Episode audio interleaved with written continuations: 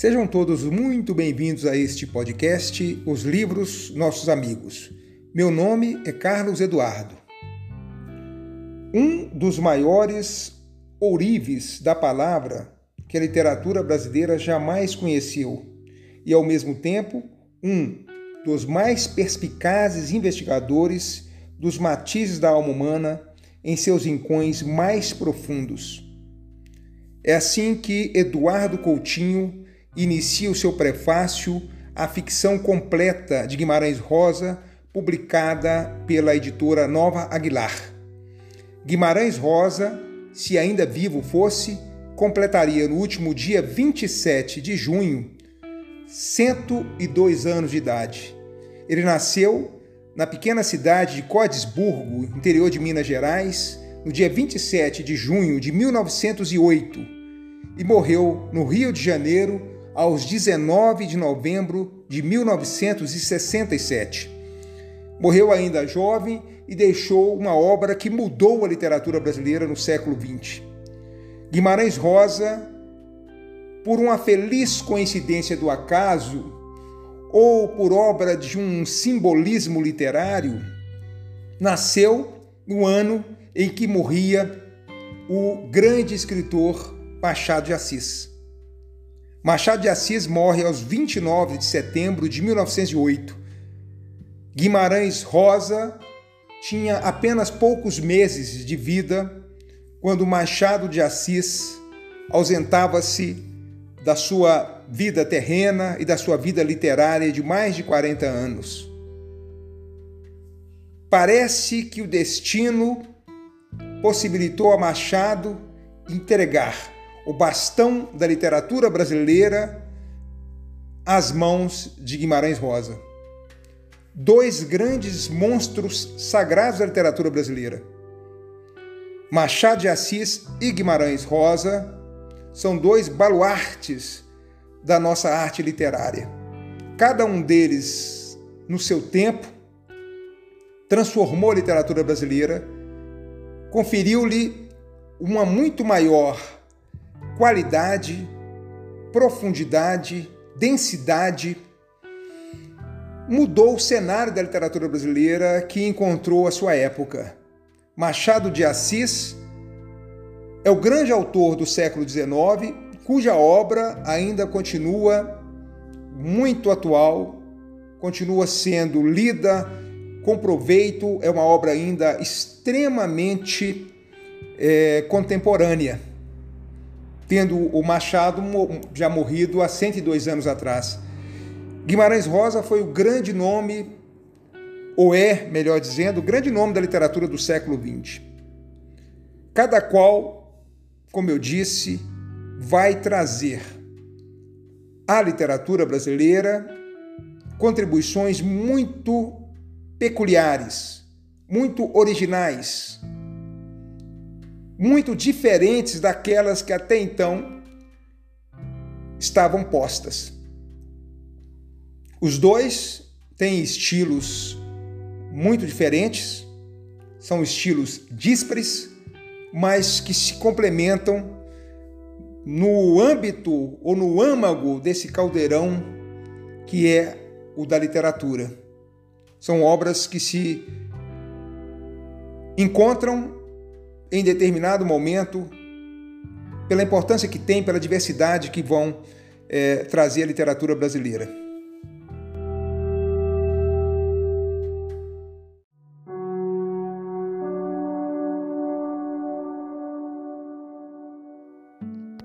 Guimarães Rosa estreia na literatura em 1946 com o seu livro Sagarana, reunião de contos, de histórias e novelas. O livro causou grande perplexidade entre vários críticos, mas alguns deles conseguiram perceber a novidade, a importância, a singularidade dessa obra.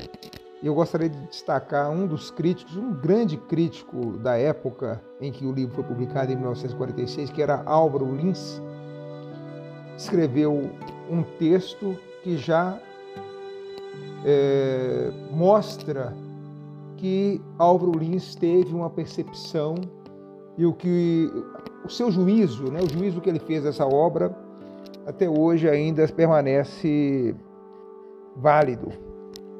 O que vai dizer Álvaro Lins nesse texto publicado em 12 de abril de 1946? Para aquele que tem a obrigação profissional da crítica literária, sentindo muitas vezes esse gosto morno da rotina que vem do contato com figuras já muito conhecidas ou com obras de estreia sem qualquer novidade, nenhuma outra sensação, porque ela vale como um despertar, como um estímulo, como, como motivo para que se mantenha a fé nas faculdades criadoras de sua época intelectual, poderá ser comparada a, a esta de comunicar ao público a presença de um livro inconfundível na literatura e de um autor de autêntica personalidade na vida literária. E isso sem qualquer dúvida ou temor de errar, antes com a certeza de que nos achamos completamente fora do terreno oscilante da mediania e do mais ou menos, colocados em face de um excepcional acontecimento tudo se processa, aliás, bem rapidamente. Não se conhece até certo dia um determinado autor, pois ele ainda nada então publicou de sua obra. Não se espera o seu livro, pois o destino de um livro de estreia, como de resto de qual, o de qualquer livro, nunca pode ser esperado ou previsto. De repente, chega-nos o volume e é uma grande obra que amplia o território cultural de sua literatura, que lhe acrescenta alguma coisa de novo e insubstituível, ao mesmo tempo que o nome de, um, de escritor, até ontem ignorado do público, penetra ruidosamente na vida literária para ocupar desde logo um dos seus primeiros lugares. O livro é Sagarana e o escritor é o senhor J. Guimarães Rosa. O escritor apresenta uma autêntica personalidade artista e o seu livro tem a verdadeira estrutura da criação ficcionista. Nada existe aqui a expor vacilações, deficiências, incertezas ou puerilidades de estreante.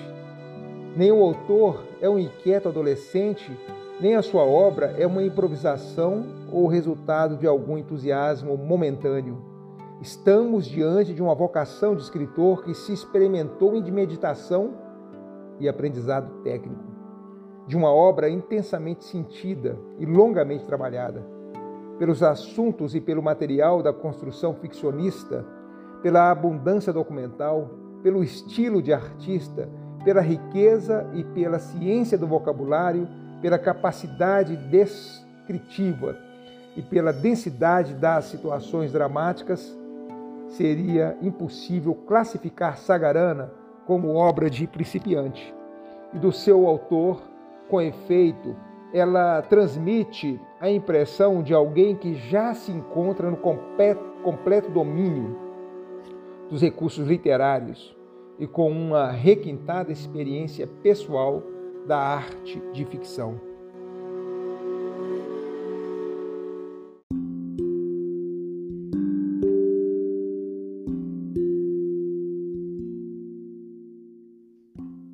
Dia 21 de julho de 1946, o grande crítico literário Antônio Cândido, nas páginas de O Jornal de São Paulo, trazia-nos uma apreciação crítica de Sagarana, de forma a nos mostrar a grande novidade, a grande importância daquele texto que surgia naquele ano. Vai dizer Antônio Cândido em dois pequenos trechos que vou pensar aqui desse seu texto mais longo, publicado em 1946. Mas Sagarana não vale apenas na medida em que nos traz um certo sabor regional, mas na medida em que constrói um certo sabor regional, isto é, em que transcende a região. A província de Show Rosa no caso Minas, é menos uma região do Brasil do que uma região da arte, com detalhes de locuções e vocabulário e geografia, cozidos de maneira, por vezes, irreal. Tamanha é a concentração com que trabalha o autor. Assim veremos, numa conversa, os interlocutores gastarem meia dúzia de provérbios e outras tantas parábolas como se alguém falasse no mundo desse jeito. Ou, de outra vez, paisagens tão cheias de plantas, flores e passarinhos, cujo nome o autor colecionou, que somos mesmo capazes de pensar que na região do Senhor Guimarães Rosa o sistema fitozoológico obedece ao critério da Arca de Noé. Por isso, sustento e sustentarei, mesmo que prove o meu erro, que Sagarana não é um livro regional, como os outros, porque não existe região alguma igual à sua, criada livremente pelo autor, com elementos caçados analiticamente e depois sintetizados na ecologia belíssima das suas histórias.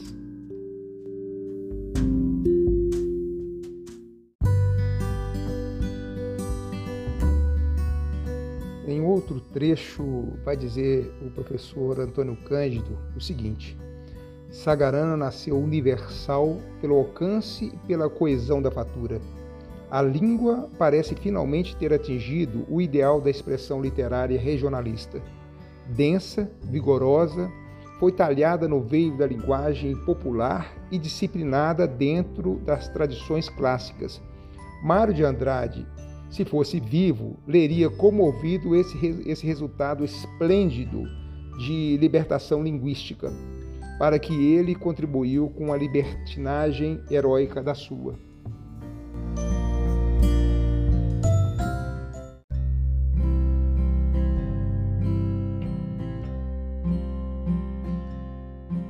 aos 20 de abril de 1974, pelas páginas do Suplemento Literário do Minas Gerais, a escritora e crítica literária Nelly Norvais Coelho vai publicar um texto cujo título é Guimarães Rosa e o Homem Ludens, que é um texto bem interessante de interpretação da obra rosiana, do qual eu vou ler apenas um parágrafo para situar a importância dessa obra no contexto da literatura brasileira de então, quando ela surgiu lá em fins na segunda metade né, da década de 40.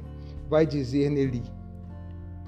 Há quase 30 anos atrás, Sagarana dava entrada na literatura brasileira e em pouco mais de 10 anos pôde ser vista como a expressão inaugural de uma obra que veio a se afirmar como algo ímpar nos quadros da literatura em língua portuguesa.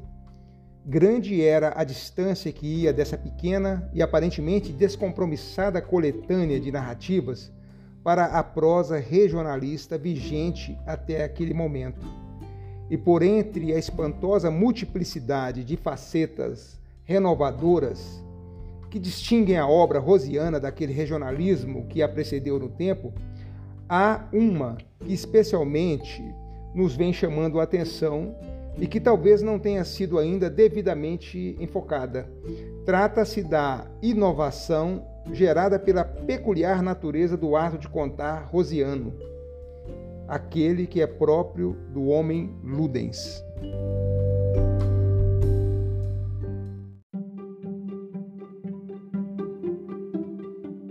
João Guimarães Rosa vai matricular-se em 1925 na Faculdade de Medicina da Universidade Federal de Minas Gerais. Nessa época, ele vai escrever contos que envia para concurso na famosa revista da época, né, O Cruzeiro do Rio de Janeiro. E esses contos são reiteradamente premiados. Em 1929, ele vai ser nomeado funcionário de serviços de estatística de Minas Gerais. No dia 27 de junho de 1930, ele contrai núpcias com Lígia Cabral Pena, com a qual ele teve duas filhas, Agnes e Vilma. Em 2 de dezembro desse ano de 1930, ele vai formar-se em medicina, tendo sido orador da turma. Em 1931, ele vai iniciar a carreira de médico em Itaguara, município de Itaúna, Minas Gerais. Em 1932, ele atua como voluntário da Força Pública durante a Revolução Constitucionalista Em 1934, ele vai ingressar por concurso público no Itamaraty, sendo aprovado em segundo lugar. Ele vai manter-se na carreira diplomática por toda a sua vida. Em 1936 vai surgir o livro de poesias do Guimarães Rosa, que é o poema Magma, que concorre ao prêmio da Academia Brasileira de Letras e sai vitorioso, mas ele não publica esse livro. Em 1937, ele escreve os Contos de Sagarana e concorre ao Prêmio Humberto de Campos, da livraria José Olímpio, obtendo o segundo lugar. Então, esse livro de que já em 37 existia, só em 46 ele vai realmente, como eu disse agora há pouco, ganhar projeção e vai atrair a atenção de importantes críticos pela sua singularidade mesmo, né? pela sua originalidade, por representar algo muito diferente do que se vinha fazendo em termos de literatura e mesmo em termos de literatura regional. Então, em 1946, aqui ele vai publicar Sagarana, né? ele vai receber então o prêmio da Sociedade Felipe de Oliveira em função desse livro. O livro é aclamado como uma das mais importantes obras de ficção surgidas no Brasil naqueles últimos anos. Nesse mesmo ano, ele vai se tornar chefe do gabinete do ministro João Neves da Fontoura, e é engraçado que anos depois ele vai ocupar a cadeira desse mesmo político na Academia Brasileira de Letras. Então ele vai em 48 para Bogotá como secretário-geral da delegação brasileira à nona Conferência Pan-Americana. Então ele vai seguir uma carreira é, de diplomata no exterior. Né? Entre 48 e 51, por exemplo, ele estará em Paris como primeiro secretário e conselheiro da embaixada é, em 56 ele vai lançar consecutivamente duas obras assim que vão novamente, dez anos depois da estreia de Sagarana, provocar um grande alarido, uma grande atenção da crítica literária brasileira. Né? Ele vai publicar um livro chamado Corpo de Baile, que depois ele vai transformar em três outros livros, em edições posteriores, e ele vai publicar aquela que é considerada a sua obra-prima, né? O Grande Sertão Veredas, que ele publica em maio desse ano de 1956. Esse livro vai conquistar três prêmios: o Prêmio Machado de Assis, do Instituto Nacional do Livro, o Prêmio Carmen Dolores Barbosa, de São Paulo, e o Prêmio Paula, Paula Brito, da Municipalidade do Rio de Janeiro. Em 1961, ele vai receber o Prêmio Machado de Assis, da Academia Brasileira de Letras, pelo conjunto de sua obra, alcançando uma consagração aí oficial né, a partir desse momento. Sagarana é editado em Portugal, na França, surge a primeira tradução de Corpo de Baile. Em 1962, ele publica Primeiras Histórias.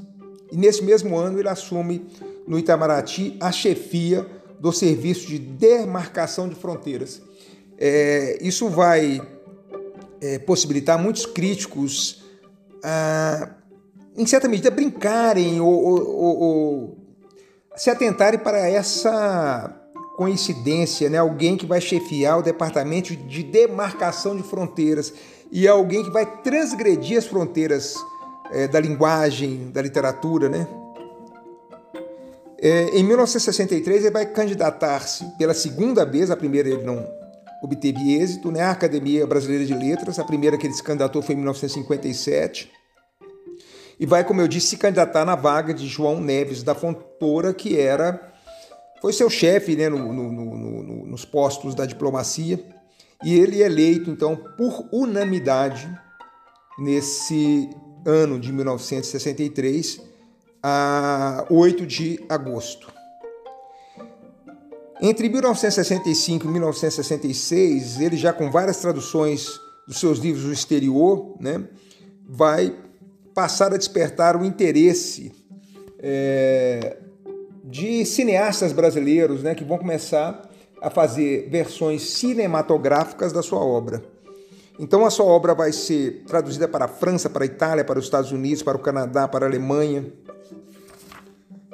Em 1967 ele vai ao México é, a fim de representar o Brasil no primeiro Congresso Latino-Americano de Escritores, no qual atua como vice-presidente. E em julho deste ano ele publica um outro livro famoso dele, Tutameia, né? conjunto também de é, textos de histórias. Né? É, no dia 16 de novembro desse ano de 1967, ele toma posse na Academia Brasileira de Letras. Ele foi eleito, como eu já disse, no dia 8 de agosto de 1963. Ele vai adiar sucessivamente essa posse, né, por praticamente quatro anos.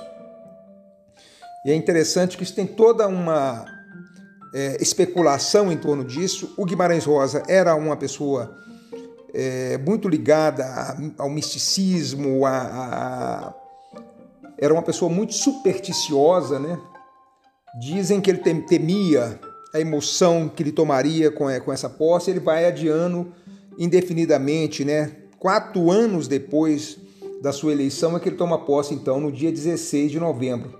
E olha, vejam vocês, no dia 19 de novembro, três dias depois, ele vai falecer vítima de infarte. É, quando ele se encontrava em casa escrevendo no seu gabinete. É, ele já era, naquela altura, casado por, pela segunda vez com a Araci Mobius de Carvalho. E a Araci vai ser a esposa dele quando ele, em missão diplomática, em 1938, encontra-se na Alemanha. Vejam vocês, ele estava na Alemanha no momento em que Hitler estava no poder na Alemanha.